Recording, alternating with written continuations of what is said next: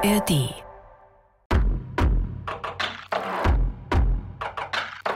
Hallo und herzlich willkommen bei den, ihr könnt es euch vielleicht schon denken, Bergfreundinnen, dem Podcast für dein Leben mit den Bergen, den ihr jede Woche in der ARD Audiothek findet. Ich bin die Toni und mit mir sind hier die Kati zu meiner Linken. Hallo. Und zu meiner Rechten die Kadi. Hallo. Und wir befinden uns in unserer Staffel zum Thema Scheitern. Und heute gibt es die letzte Folge zu dem Thema. Und das ist die Wissensfolge. Und eines kann ich euch aber schon verraten. Euer alpines Wissen wird heute ordentlich aufgefrischt. Ja, sehr viel Wissen steckt in dieser Folge, denn heute geht es um drei berühmte Bergfails. Also dreimal Scheitern am Berg von und mit Profis. Und diese Profis haben ganz große Namen. Es geht nämlich um die Kletterin Lynn Hill, die Höhenbergsteigerin Gelene Kaltenbrunner und die 8000er Rekordjägerin Christine Harila. Und ich erzähle euch nicht nur von deren Scheitern, sondern ich sage euch auch, was wir alle aus diesen Geschichten lernen können. Und ganz am Ende, da teilen wir dann auch noch ein paar eurer Scheitergeschichten, die ihr uns per Sprachnachricht geschickt habt, mit euch. Aber erstmal zu den Bergfails der Profis. Ui. Viel Spaß. Fail Nummer 1. Der Flüchtigkeitsfehler. Thank you, boys. Hi, how are you? Our next guest is uh, ranked number one. Number one in the world uh, by the Association of Sports Climbers International. Ladies and gentlemen, please welcome the best rock climber in the world, Lynn Hill. Hi. Nice to see you. I'm Lynn Hill.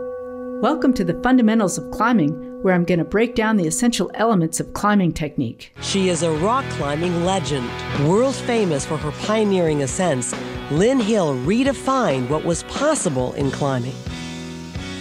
Eine Sache ist jedem Kletterfan klar. Die amerikanische Kletterin Lynn Hill ist ein absoluter Profi, ein Star, eine Legende. Over the years, I've climbed so many different routes on various types of rock around the world, which has enabled me to become a much smoother and more efficient climber. Im September 1993 hat Lynn als erste das geschafft, was bis dahin alle für unmöglich hielten. Sie klettert The Nose am El Capitan im Yosemite Nationalpark frei. Freiklettern bedeutet nicht ohne Sicherung wie beim Free Solo, sondern ohne technische Hilfsmittel, also nur mit den eigenen Händen oder Füßen. Man darf sich beim Freiklettern also zum Beispiel nicht am Seil oder an einem Bohrhaken nach oben ziehen. Ein Jahr später bezwingt sie die gesamte Route als erste an nur einem einzigen Tag. Und beides übrigens nicht nur als erste, sondern auch als erster. Sie war also nicht nur die erste Frau, die diesen Meilenstein des Kletterns für sich verbuchen kann, sondern der erste Mensch überhaupt. Something no one, man or woman, had ever done. Erst über zehn Jahre später gelingt es Tommy Caldwell im Oktober 2005, diese enorme Leistung zu wiederholen. Ich weiß nicht, wie oft ich schon geklettert bin, wie viele tausend Mal ich mich mit Fingern und Zehen auf den etwa 25 Meter langen Routen an den Felsen geklammert habe, mein Seil in eine Reihe von stählernen Sicherheitspunkten eingeklinkt habe und von meinem Partner wieder heruntergelassen worden bin. Das ist meine Kollegin Amelie, die euch vorliest, was Lynn in ihrem Buch Climbing Free über sich und das Klettern schreibt. Die Abfolge ist mir wie Radfahren oder das Starten eines Autos in Fleisch und Blut übergegangen. Sie erfolgt so automatisch, dass ich kaum noch den Gedanken darauf verschwende.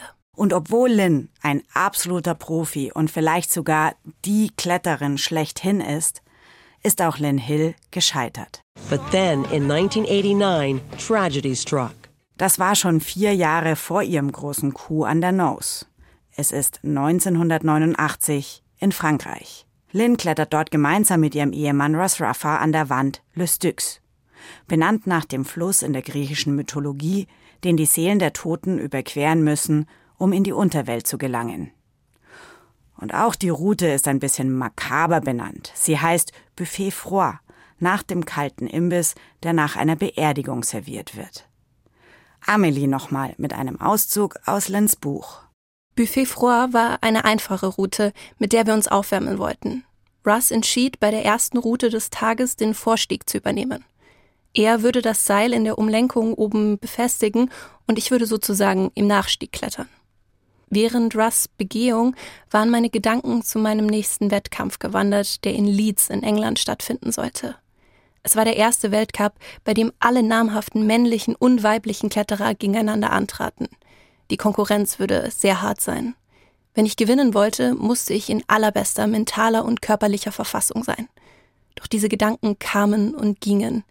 Ich war entspannt und zufrieden. Vielleicht zu entspannt. Lynn klettert die Route mit der Schwierigkeit 7 plus fehlerfrei und kommt oben an.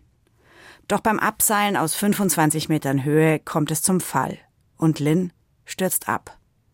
Später erzählt sie in einer Fernsehsendung, I saw the leaves of the tree, which I did sort of roll and tuck in the air. That's sort of a natural instinct. Tucked into a ball, and I blasted through the tree branches.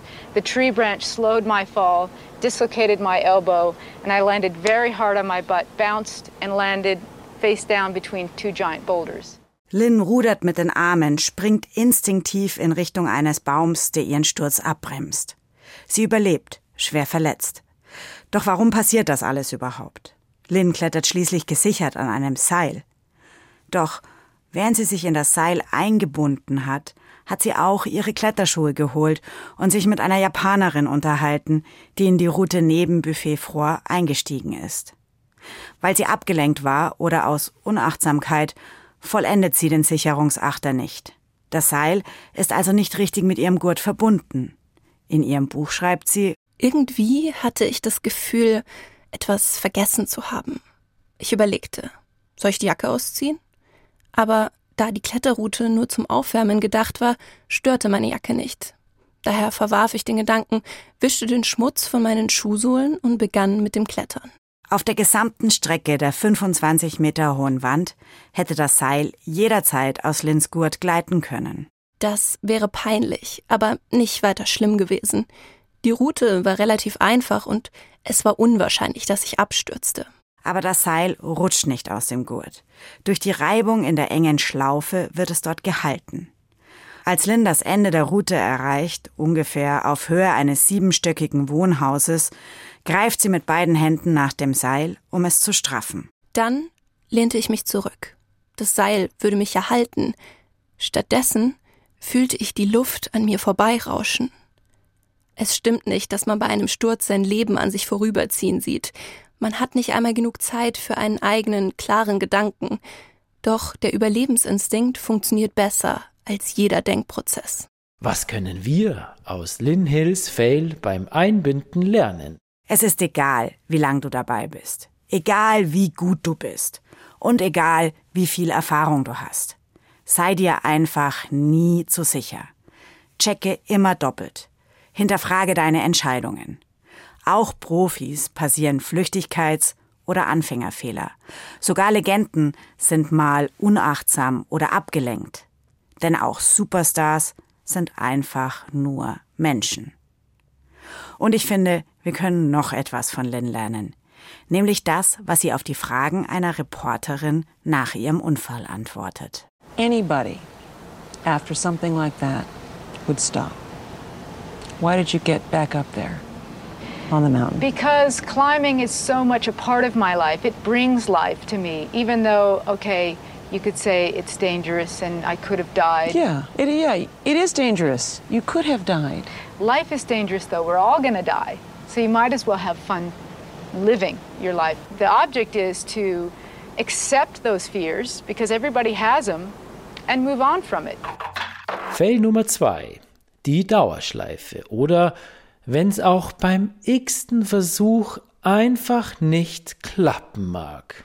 Gerlinde Kaltenbrunner muss auch in ihrem zweiten Anlauf am K2 aufgeben, knapp 300 Meter unter dem Gipfel.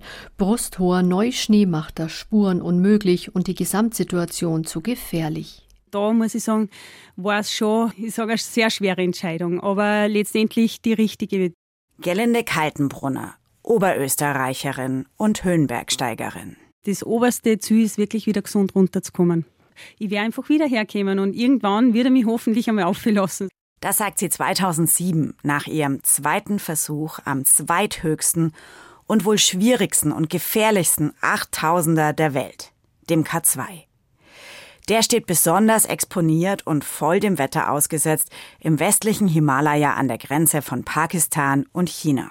Die widerspenstigen Bedingungen sind auch mitverantwortlich dafür, dass rund ein Viertel seiner Besteiger nicht lebend vom K2 zurückgekehrt ist. Die Passage des Bottleneck, der Flaschenhals, gut 400 Meter unter dem Gipfel, zählt zu den berüchtigsten Kletterstellen aller Achttausender. Eine Unfalltragödie im Jahr 2008 mit elf Toten in dieser steilen Eisrinne war der traurige Höhepunkt. Ja, der K2, der hat halt wirklich äh, nur steile Anstiege. Auch der Normalweg ist eine große Herausforderung sozusagen. Es ist eine große Lawinengefahr immer vorhanden. Er steht sehr exponiert da. Und insgesamt ist K2 einfach eine ganz große, schwierige Unternehmung. Also das, äh, das war schon immer so und das wird jetzt auch sicher so noch bleiben die nächsten Jahre. Gelinde Kaltenbrunners Plan ist es, alle 14 Achttausender der Welt zu besteigen. Sie wäre damit die erste Frau. Am K2 wird sie es auf insgesamt vier Expeditionen und sieben Besteigungsversuche bringen. August 2009. Dritter Besteigungsversuch auf Höhe der Schlüsselstelle des Bottlenecks abgebrochen. Im selben Monat vierter Besteigungsversuch wegen gefährlicher Schneeverhältnisse auf ca. 8200 Meter abgebrochen. In der Zwischenzeit geben andere Frauen ordentlich Gas an den höchsten Bergen der Welt. 2010 hakt die Südkoreanerin Oh Eon-sun den Annapurna auf ihrer Liste ab und gilt seither als erste Frau auf allen Achttausendern. Auch wenn es an ihrer Besteigung des Kangcheng Tsönga Zweifel gibt. Im selben Jahr gesellt sich die Spanierin Edurne Paspan nach der Besteigung des Shisha Pangma Gipfels in die Reihe der höchsten Frauen. Beide haben ihre 14er Liste allerdings nur mit Flaschensauerstoff vervollständigen können. Und Gelinde, die es ohne zusätzlichen Sauerstoff schaffen will, versucht sich derweil immer noch am K2. Juli 2010, fünfter Besteigungsversuch. Auf 7300 Meter Höhe bei Lager 4 aufgrund von gefährlichen Schneeverhältnissen und starkem Wind aufgegeben. Nicht alle Besteigungsversuche gehen so glimpflich aus wie die Versuche 1 bis 5, wo Gelinde jeweils nur wegen der Verhältnisse umdrehen musste. Mehr als 1000 Meter soll Kaltenbrunners schwedischer Bergkamerad in die Tiefe gestürzt sein, bis auf die Höhe des dritten Basislagers. Ein Absturz kurz vor dem Gipfel unter noch ungeklärten Umständen. Es war natürlich in dem Moment, wo das passiert ist, also da oben sehr tragisch. Aber wir wissen natürlich alle ums Restrisiko, das bleibt, äh, egal ob im Himalaya oder bei uns da in den Alpen oder sonst äh, auf der Straße, wie auch immer, es kann immer was passieren und das versuche ich dann auch so anzunehmen und ja, also ich glaube, dass einfach jetzt mit der Zeit, mit dem Abstand, den ich kriege, ja, kann ich schon damit umgehen. Das war 2010 bei Gelindes sechsten Besteigungsversuch. Passiert ist es genau an diesem Bottleneck, der berüchtigten Kletterstelle kurz unterhalb des Gipfels. Also insgesamt hilft es mir sehr, dass ich mich schon intensiv mit dem Tod, äh, mit Sterben auseinandergesetzt habe. Das war in meiner Familie leider des Öfteren Thema. Das war ähm, während meiner Zeit als Krankenschwester intensives Thema.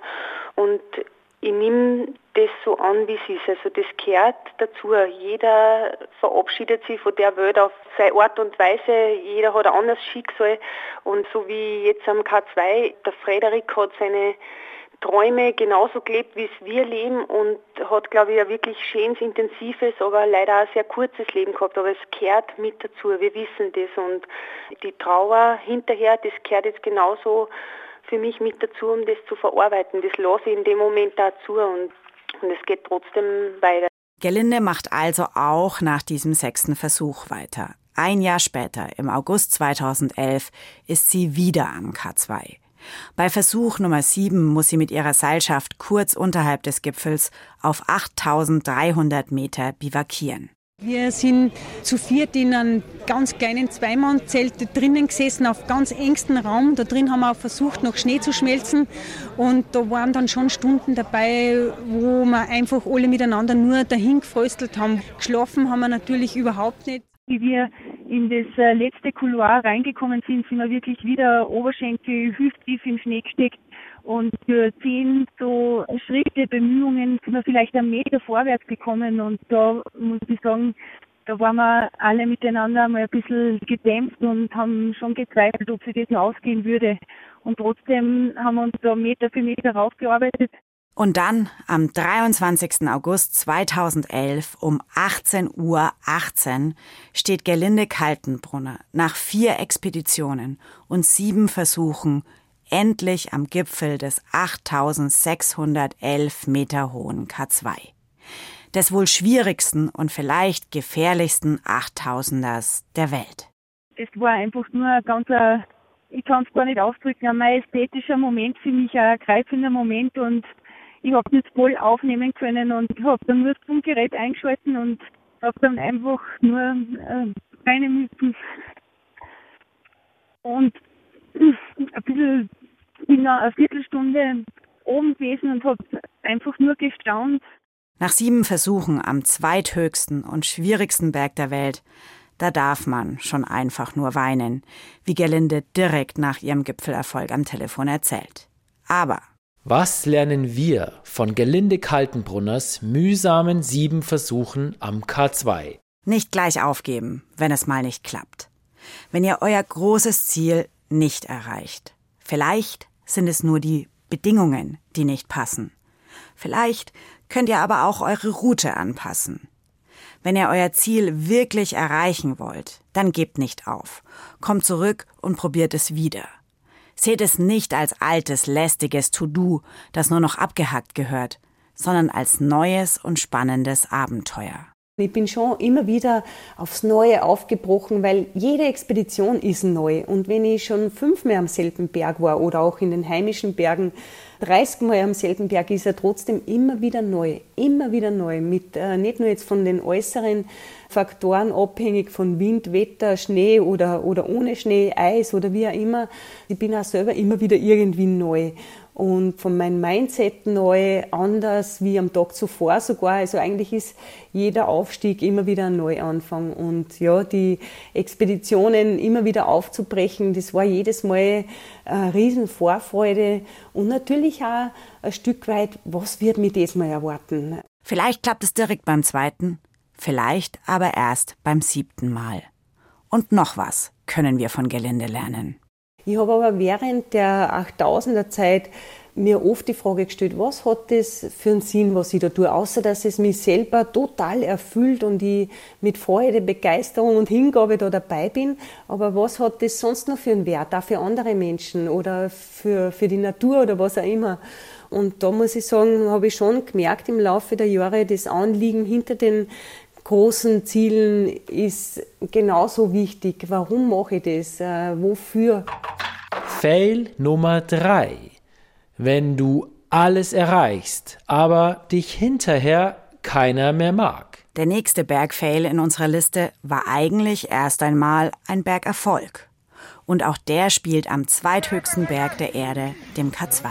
From the summit of K2 in Pakistan on the 27th of July at 10.45 we have reached the summit number 14 and we have completed all 14 8,000 meter peak in three months and one day. We are very happy to be here. Last one. K2. Das ist Christine Harila. Die norwegische Bergsteigerin hat alle 14 8000er in der bisher schnellsten Zeit, nämlich in nur 92 Tagen bestiegen.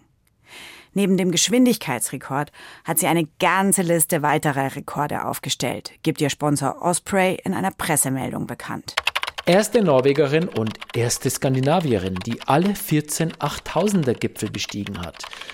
Schnellste Person insgesamt, um die fünf höchsten Berge der Welt zu besteigen. Schnellste Zeit, um die fünf höchsten Berge zweimal zu besteigen. Schnellste Person insgesamt, um sechs Berge im Frühjahr in Nepal zu besteigen. Schnellste Frau, um den Mount Everest und den Lotse zu besteigen. Schnellste Zeit, um die drei höchsten 8000er zweimal zu besteigen. Schnellste Doppel-Erstbesteigung höherer 8000er. Und natürlich war sie nicht nur der schnellste Mensch auf allen Achttausendern, sondern auch die schnellste Frau. Das wird in der Pressemeldung nochmal extra erwähnt. Nur wo ist bei dieser krassen Erfolgsgeschichte jetzt der Fail? Warum hat Christine auf Instagram die Kommentare unter ihrem K2 Gipfelreel ausgeschaltet? Ein unglaublicher Rekord, geschafft mit gewaltigem Aufwand, aber nur mit Hubschraubern, die sie von Basecamp zu Basecamp gebracht hatten. Und nicht nur das. Christine nimmt quasi jede Serviceleistung in Anspruch, die man sich als Höhenbergsteigerin so ins Einkaufskörbchen legen kann. Ein großes Sherpa-Team hilft ihr beim Campaufbau, dem Spuren und der Routenfindung. Christine nutzt außerdem Flaschensauerstoff. Und es gibt sogar das Gerücht, dass Teams in die Hochlager der Berge geflogen wurden, um eine Spur von dort bergab zu legen. Damit Christine dann schneller bergauf gehen kann. Stimmt das, hat es so viel Unterstützung vor der norwegischen Rekordjägerin noch niemand auf den höchsten Bergen der Welt. Aber das ist immer noch nicht alles. Harillas Erfolg wird nun getrübt durch den Tod des Hilfsträgers Mohammed Hassan. Ihr selbst und ihrem Team schlägt in sozialen Medien der blanke Hass entgegen. Denn auch das geschah am 27. Juli, als Harila auf dem Gipfel war. Ihr erinnert euch vielleicht an die Videos, die im August letzten Jahres vom K2 die Runde machten wo Bergsteigerinnen und Bergsteiger über den im Sterben liegenden Pakistani steigen. Wilhelm Steindl, ein Bergsteiger, der vor Ort war, erzählt. Meiner Meinung nach hätte ganz klar geholfen werden können, sogar geholfen werden müssen. Im Endeffekt hat sich da dort auch keiner zuständig gefühlt. Auf dem Weg zum Gipfel, so schildern erfahrene Bergsteiger, gebe es eine klare Hierarchie. Ganz oben die wohlhabenden Kletterer aus Europa, Amerika oder Asien, Kunden genannt, dann die gut ausgebildeten Nepalesen vom Volk der Sherpa, viele Selbstunternehmer mit eigenen Expeditionsfirmen. Ganz unten stünden Menschen wie Mohammed Hassan, oft mit schlechter Ausbildung, wenig Erfahrung und Training und schlecht bezahlt. Die pakistanische Regierung setzt einen Untersuchungsausschuss ein und dieser veröffentlicht im September 2023 seinen Abschlussbericht. Darin heißt es, Mohammed Hassan sei durch einen Unfall ums Leben gekommen, weil er keine geeignete Ausrüstung und Kleidung für die K2-Expedition hatte. Auch seine bergsteigerischen Fähigkeiten seien nicht ausreichend gewesen. Die Besteigung des K2 sei seine erste Expedition in solchen Höhen gewesen. Der Bericht verweist auch darauf, dass zahlreiche Bergsteiger ihren Aufstieg zum Gipfel fortsetzten. Gleichzeitig wird betont, dass einige Versuche unternahmen, zu helfen. Die Frage nach der Verantwortlichkeit beantwortet der Bericht nicht. Ob man ihn lebend runterbracht hätte, das kann ich Ihnen nicht sagen. Aber ich kann Ihnen sagen, es wäre möglich gewesen, eine Rettungsaktion einzuleiten und auch durchzuführen. Diese Rettungsaktion hätte verständlicherweise die Konsequenz gehabt, dass alle Bergsteiger, die hätten alle umdrehen müssen und den Weg frei machen müssen. Sprich, äh, es wäre keiner am Gipfel gestanden an diesem Tag, wäre eine Rettungsaktion eingeleitet worden. So sind 70 Leute eben auf den Gipfel hochgekommen, weil sie über ihn drüber gestiegen sind. Christine meldet sich auf ihrer Website zu Wort, sagt, sie habe Mohammed geholfen, sei dann aber weiter, weil sie dachte, andere würden auch helfen. Mit ihrem Vorhaben, alle Achttausender in Rekordzeit zu besteigen, ist Christine jedenfalls nicht gescheitert. Doch die Öffentlichkeit und die Bergsteigerszene sehen das zum Teil anders. Für viele ist Christines Verhalten am Tag ihrer K2-Besteigung zumindest ein moralisches Scheitern. Na gut, aber was lernen wir dann daraus? Egal, wie wichtig dir ein Ziel ist, wie sehr du es auch erreichen willst, Geh dabei einfach nicht über Leichen. Ja, das klingt makaber, aber pass auf, dass du auf dem Weg kein Arschloch wirst. Dass du ein Mensch bleibst. Denn es gibt Dinge, die viel, viel wichtiger sind als jeder Gipfelerfolg. Die große Unterstützung, die Christine auf ihrer Rekordjagd hatte, die kann man vielleicht als neuen oder anderen Stil des Höhenbergsteigens sehen. Aber wer weiß, Wären Christine und die zig anderen Bergsteiger und Bergsteigerinnen an diesem Tag umgedreht, hätten sie Mohammed geholfen und wären dadurch am K2 gescheitert, vielleicht wäre Mohammed dann noch am Leben. Was für eine Keule noch am Schluss, ey. Vor allem, das ist ein Fall, ich weiß noch, das war eine meiner ersten Rucksackradiosendungen, als das passiert ist. Und da wurde viel drüber berichtet und auch sehr widersprüchlich, also ja, äh, kontrovers, kontrovers, drüber, weil natürlich auf der Höhe die Sachen mit den Rettungen auch nicht so einfach ja. ist. Deswegen, ich mag mir da irgendwie nicht so richtig ein Urteil drüber fällen, obgleich ich dein Learning daraus sehr gut verstehen kann. Ja, ich möchte auch nicht, dass es unbedingt so verstanden wird, dass ich ihr da jetzt so den schwarzen Peter mhm. zuschiebe, ne? weil ich glaube, es kann jetzt irgendwie keiner beurteilen. Es waren noch genug andere Leute mhm. auch an diesem Berg. Und ich erkenne auch ihre Leistung und ich finde es dann auch immer schwierig, solche Personen so krass dem dem Urteil der Öffentlichkeit auszusetzen. Und ganz viele Menschen aus der Bergsteigerszene haben ja auch gesagt, jo, ist halt, ist halt eine neue Disziplin im mhm. Endeffekt, ne, ist mhm. was anderes, als es Gelinde getan hat mhm. und so mhm. weiter. Aber Hut ab trotzdem vor der Leistung. Und mhm. das finde ich davon auf der anderen Seite auch nicht vergessen. Aber standen halt noch 70 andere auch auf dem Gipfel. Ja. An dem Tag, genau. so, so wie es. Das ist eh so krass, ja. dass 70 ja, ja. Leute an einem Tag um K2-Gipfel stehen. Ja, ja, Absurd. Und alle sind halt vorbei. Also, Aber ja. ja, das ist halt dann das Problem, weil sich dann jeder denkt so, ah ja, Kommt schon noch der jemand. nächste vielleicht. Wie gesagt, ich kann, ich war noch nie auf dieser Höhe. Ich weiß nicht, wie, wie man da tickt, wie man da drauf ist, wie da der Vibe ist. Ähm, nichtsdestotrotz ist es natürlich eine super, super tragische Geschichte gewesen, die sich hoffentlich nicht nochmal wiederholt. Ich habe tatsächlich da nicht so viel für mich selber mitnehmen können aus diesem Fail, weil ich glaube, ich du nicht so weit gehen ja. würde, ja. so quasi. Ja. Aber also jetzt auch so, ich glaube, ich würde nie, hoffe ich jetzt mal, wenn andere Menschen es anders erlebt haben, dürfen sie sich gerne bei mir melden. Aber ich glaube, ich würde nie für meine Ziele so also eine Rücksichtslosigkeit hm. an den Tag legen. Dafür sind mir Ziele auch nicht wichtig genug. Ich habe glaube ich, am meisten aus der Geschichte von Lynn tatsächlich mitnehmen können, weil das auch was ist, was ich selber, glaube ich, schon immer versuche, wirklich Flüchtigkeitsfehler mhm. zu vermeiden. Aber halt gerade nur bei den Dingen, wo ich weiß, dass ich nicht so gut bin oder wo ich noch unsicher bin. Und sie, also ihr Beispiel zeigt ja ganz gut, gerade da, wo man sicher ist, sollte man vielleicht halt auch nicht kopflos ja. in die Dinge reinstarten, gerade wenn es halt jetzt nicht nur, keine Ahnung, die Spülmaschine starten und man nimmt aus Versehen den falschen Waschgang, sondern halt wirklich, wenn es Leben dran hängt ja. oder wenn halt eine große Gefahr dran hängt. Ja. Kathi, was hab, hast du mitgenommen? Ja, ich habe natürlich auch aus der ersten Geschichte, aber weil ich auch so ein kleiner Lynn Hill-Fan bin. Und weil ja, du gerne kletterst. Und weil ich gerne klettert und wer nicht, also ja. Also die Frau ist heftig. Und da gibt's ja beim Klettern vor allem nicht ohne Grund den Partnercheck. Also, dass du, mhm. weil das kann halt einfach echt schnell passieren. Du willst schnell in die Route einsteigen, bindest dich ein, bist abgelenkt, ratscht noch irgendwie, schaust dir die Topo an, ja, und hast es dann irgendwie nicht im Blick. Partnercheck bedeutet, man checkt sich gegenseitig. Genau, das heißt, dass der Kletterpartner, mit dem du klettern gehst, der guckt dann auch nochmal drauf. Hey, gut. hast du da alles richtig gemacht? Und das ist halt einfach so zentral. Und ich weiß selber, also was ich am Anfang, wenn wir klettern gehen, bei der ersten Route, wenn du in die erste Route reingehst, dann machen wir das immer, immer Partnercheck, sonst Partner mhm. weg. Ähm, aber bei, aber ich merke das schon, dass wenn du dann in die zweite, dritte Route, dass du da schon ein bisschen nachsichtiger ja. bist. Und da muss ich mich auch immer wieder erinnern und sage dann auch mal zu meinem Kletterpartner, stopp, komm, wir gucken noch mal. Also das ist so krass. Da kann so schnell was passieren, das ist echt heftig. Um es auf den Winter anzuwenden, ist ein bisschen LVS-Gruppencheck ja, ja. gegenseitig. Das ist so, wenn man auf eine Skitour losgeht, vielleicht kurze Erklärung dass eine Person am Anfang immer checkt, ob wirklich alle lawinenverschütteten Geräte eingeschaltet sind in der Gruppe und auch funktionieren. Und dann wird diese Person auch nochmal, wenn man es ganz korrekt machen will, von den anderen gecheckt. Ja, wichtig. Ich nehme tatsächlich am meisten mit aus der Geschichte von Gerlinde Kaltenbrunner. Ah ja, dann Mensch. passt ja perfekt. Passt, ja, jeder wobei, hat einen, wir haben auch wir, zwei, ihr, habt, ihr seid beide Lynn Hill-Fans. Ja. Ähm, das wäre überhaupt nicht meins. Also ich würde mhm. nie im Leben ein und dieselbe Sache fucking siebenmal versuchen. ich auch nicht. Was zur Hölle?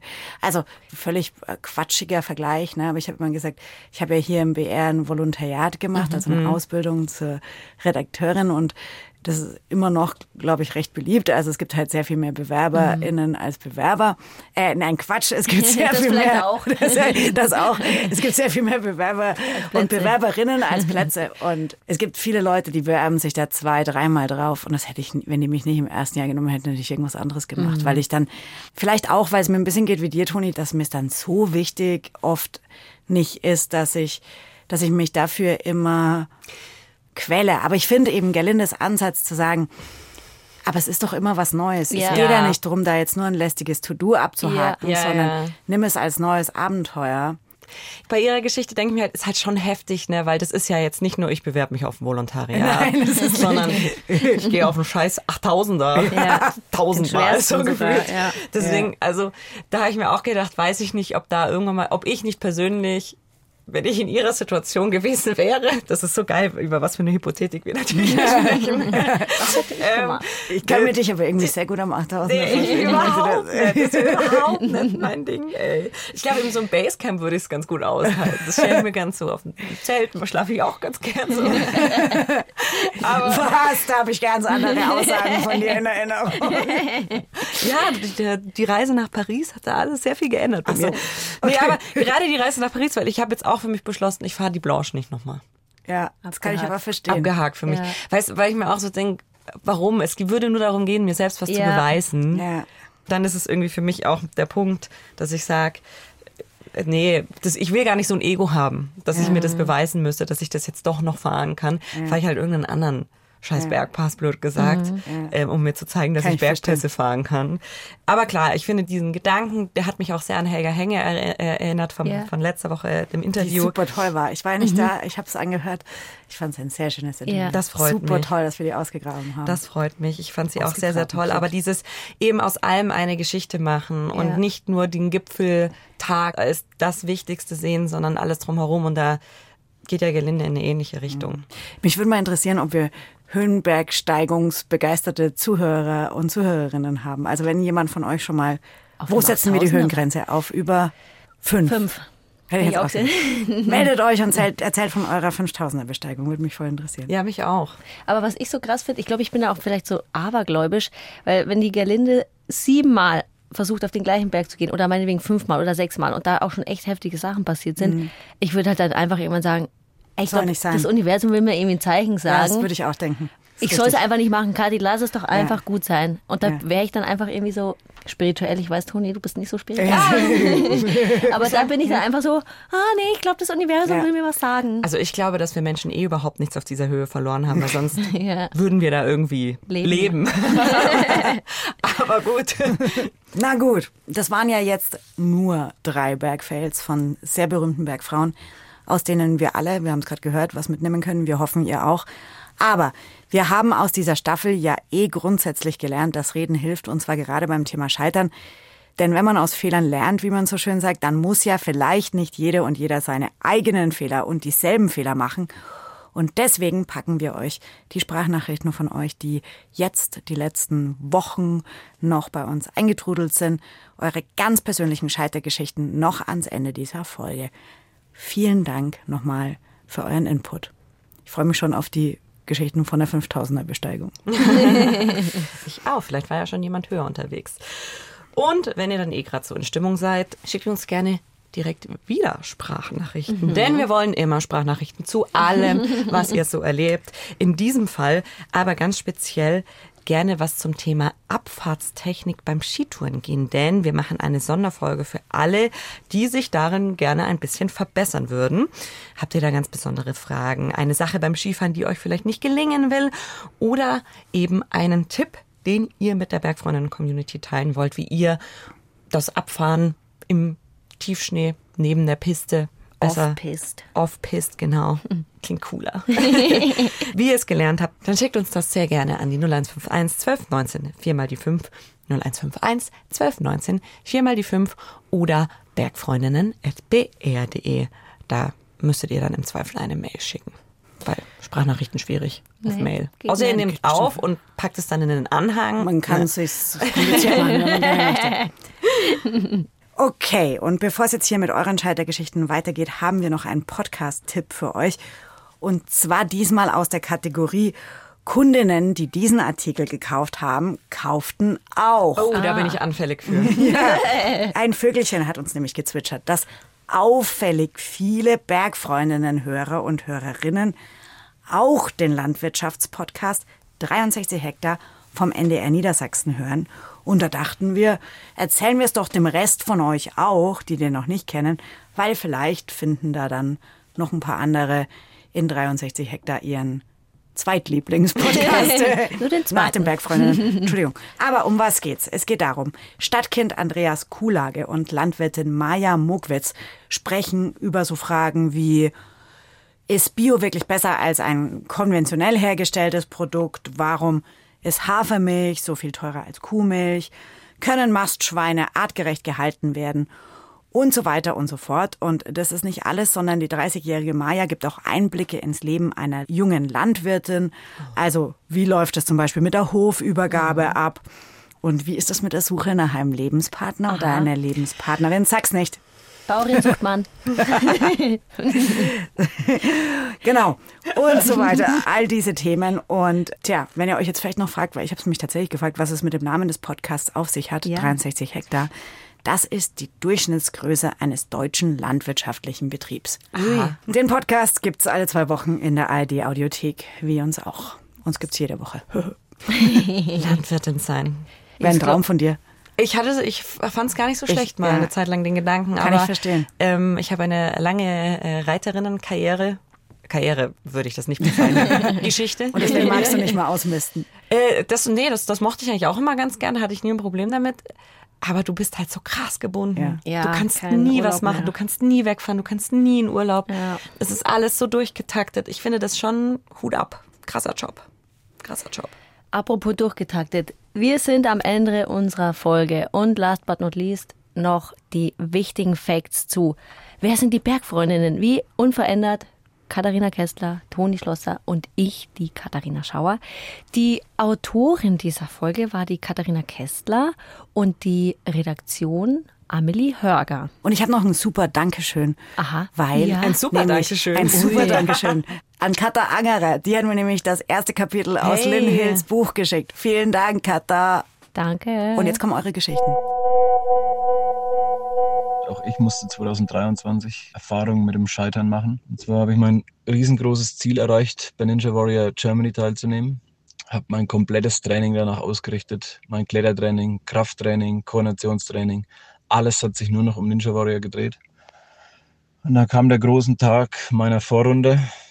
Man hat eine Chance, einen Lauf und ich vermassel's durch einen dummen Fehler und stolpern direkt am zweiten Hindernis. Für mich ist eine Welt zusammengebrochen. Ich war am Boden zerstört. Ich wollte es einfach nicht begreifen. Der ganze Bekanntenkreis, alle Freunde waren immer noch total hyped und begeistert, in der Show dabei gewesen zu sein und alles. Und ich wollte aber den Fehler einfach nicht verstehen. Ich habe mich ewig und immer über diesen Fehler geärgert, immer die Frage nach dem Warum.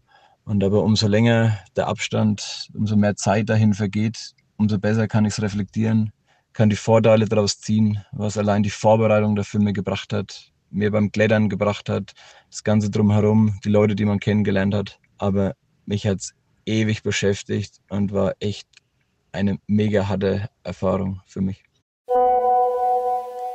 Und zwar hatten wir letztes Jahr einen Hüttentreck geplant, mein Mann und ich zusammen mit meinem Sohn, der war damals 16. Und wir wollten den Groß-Venediger Höhenweg gehen. Und wir mussten diesen Hüttentreck leider am zweiten Tag abbrechen, was im Großen und Ganzen daran lag, dass wir einfach weder körperlich noch mental darauf vorbereitet waren. Im Endeffekt habe ich das eigentlich vorher schon gewusst, dass wir nicht gut vorbereitet sind, wollte es aber nicht wahrhaben, habe das die ganze Zeit weggeschoben. Und der Grund, warum wir nicht gut vorbereitet waren, war der, dass sowohl bei mir als auch bei meinem Mann die Arbeit einen derart großen Raum in unserem Leben eingenommen hat, dass wir quasi gar nicht mehr dazu gekommen sind, das zu tun, was wir eigentlich am liebsten tun, nämlich draußen unterwegs sein und uns in den Bergen betätigen, ob das jetzt zu Fuß oder auf dem Fahrrad oder sonst wie ist, einfach nur in den Bergen unterwegs zu sein.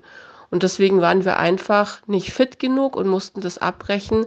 Und es war für mich die mega Enttäuschung. Und es hat dazu geführt, dass ich mir wirklich zum allerersten Mal in meinem Leben zu Silvester was vorgenommen habe fürs neue Jahr.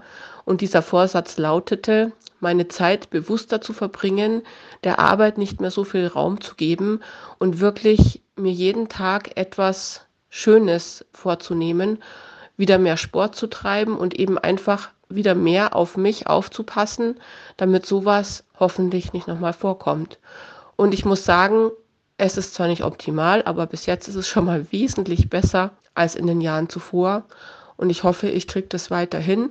Wir haben uns jetzt zwar kein neues Ziel für diesen Sommer gesteckt, weil dieses ja, dass das nicht geklappt hat mit dem Hüttentreck, das war so ein, eine, eine krasse Enttäuschung und ein krasses Erlebnis, dass ich mir überhaupt gar nicht mehr getraut habe, Ziele in der Art zu setzen und eben erst mal gesagt habe, es muss sich jetzt mal prinzipiell was in meinem Leben ändern und dann können wir ja noch mal schauen, ob man sich noch mal was vornimmt.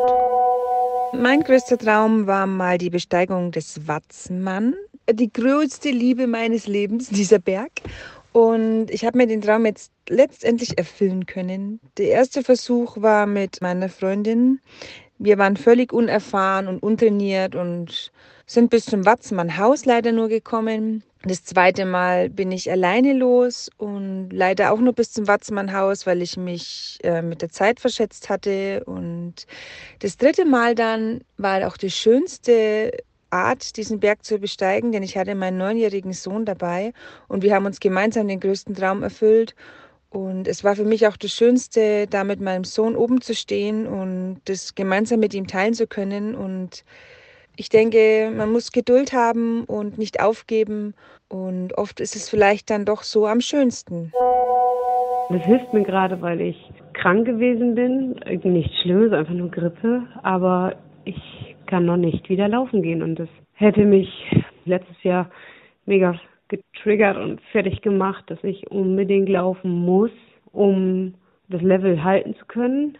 Und jetzt weiß ich aber, ich habe meinem Körper letztes Jahr so viel zugemutet. Ich glaube, ich brauche jetzt noch eine längere Pause. Und jetzt bin ich da ganz fein mit. Und jetzt, nachdem ich euren Podcast gehört habe, noch feiner, weil letztes Jahr wäre das für mich auch Scheitern gewesen. Jetzt sage ich mir nein, das kommt wohl wieder. Es braucht aber noch eben Zeit. Ich bin kein Profisportler, ich bin wirklich Hobbysportler. Ich habe zwei Kinder. Ich wohne auf dem Plattenland. Ich kenne keine Höhenmeter. Ich kenne die Höhenmeter nur aus dem Urlaub, weil wir immer in die Berge fahren, dass es einfach wunderschön da ist. Ja, Kraftsport geht, Laufen geht noch nicht. Und letztes Jahr hätte ich mich total gescheitert gefühlt. Und jetzt sage ich mir, ne, jetzt lerne ich daraus so wie ihr es auch gesagt habt. Und das ist einfach toll. Hier ist die Nadine. Ich wollte euch schon ganz, ganz oft mal eine Sprachnachricht schicken und mich für euren wahnsinnig tollen Podcast bedanken, den wir hier, wir, also mein Mann und ich, mit großer, großer Freude verfolgen und wo wir schon echt viel mitgenommen haben. Also das als allererstes mal mega, mega cool. Wir fahren beide schon länger Mountainbike. Dominik deutlich besser als ich. Ich bin aber trotzdem mit Freude dabei, bin eher ein Angsthase, aber habe jetzt vor drei Jahren das Endurofahren für mich entdeckt und äh, da Dominik auch Rennen fährt, habe ich gedacht, ach komm, fährst halt auch mal mit. Ist total witzig. Das Zugucken hat immer schon Spaß gemacht und äh, so, die ersten Rennen waren deutlich über meinem Limit. Dennoch hat es funktioniert irgendwie. Ich war halt so safe, dann zu sagen, okay, naja, wo es nicht geht, schiebst du halt und äh, war trotzdem glücklich. Hurra, kein Did Not Finish, wir kommen an, alles cool. Es wurde immer besser und mein eigentliches Ziel, so dachte ich, war mitfahren, um zu Hause besser zu werden. Ja, was ist jetzt mit diesem Scheitern? Naja, wir hatten letztes Jahr ein Rennen in Rossbach. Ich habe mich sehr darauf gefreut. Ich habe mich wirklich gut vorbereitet. Ich bin wirklich ein absoluter Cardio-Krüppel. Wir haben uns Gravel-Bikes gekauft. Ich bin viel gefahren, um daran zu arbeiten. Yoga, Krafttraining, sucht euch was aus. Ja, ich bin von Natur aus eher ein Körperklaus und habe relativ viel investiert, um damit fahren zu können. Nun, was ist passiert? Rosbach war eigentlich gar nicht so schwierig, die Strecke, und dennoch war ich bereits im Training völlig drüber. Also ich, ich habe eine totale Blockade gehabt. Es ging einfach gar nichts mehr. Und ich habe gedacht, wo kommt diese verdammte Angst schon wieder her? Du hast es eigentlich hinter dir gelassen. Naja, guckst du mal, wie es morgen ist. Und äh, bin dann ins Rennen gestartet und bin nach Stage 1 schon, ja, man könnte sagen, mit einem Nervenzusammenbruch äh, neben der Strecke sitzen geblieben und äh, habe mich noch eine Stage weiter gekämpft und habe dann beschlossen, okay, es geht nicht, ich, ich höre auf. Dieses Scheitern, dieses Aufhören hat mich so extrem getroffen. Ich habe gar nicht verstanden, warum. Warum hat es mich getroffen? Weil ich nicht wusste, warum. Was passiert? Wieso ist das so? Wieso, wieso scheiterst du hier, wenn du Bad Wildbad mitgefahren bist und das alles überlebt hast und hier pisst du dir jetzt ins Hemd? Und ähm, die Gefühle von Wut, Traurigkeit, ich war enttäuscht von mir selber, ich war wütend auf mich selbst, ich war wütend auf meinen Kopf, dass er mir so zumacht und überhaupt. Wie sich herausgestellt hat, ich hatte da schon äh, große Nackenschmerzen und auch viel Schwindel und so weiter.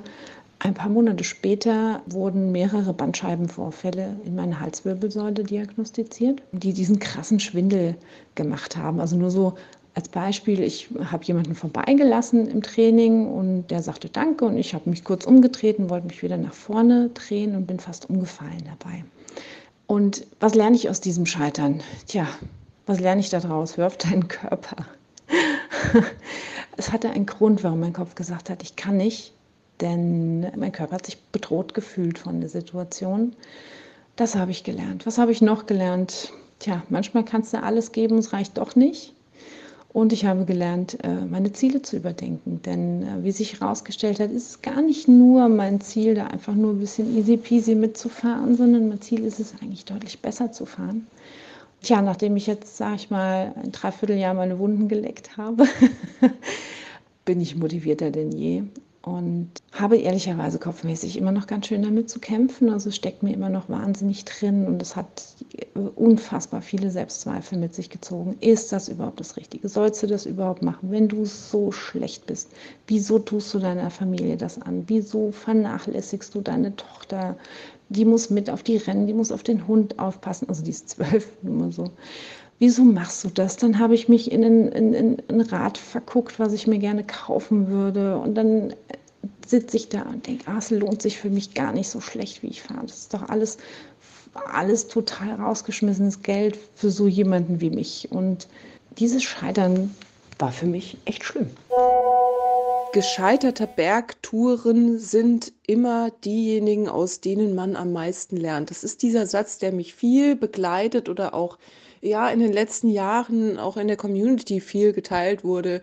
Und äh, das war für mich ein Thema, was mich selber dann auch in meinem Leben total begleitet hat und wo ich gemerkt habe, dass eben die Touren, die am Gipfel einfach so reibungslos verlaufen sind und alles war super dupi toll und bla.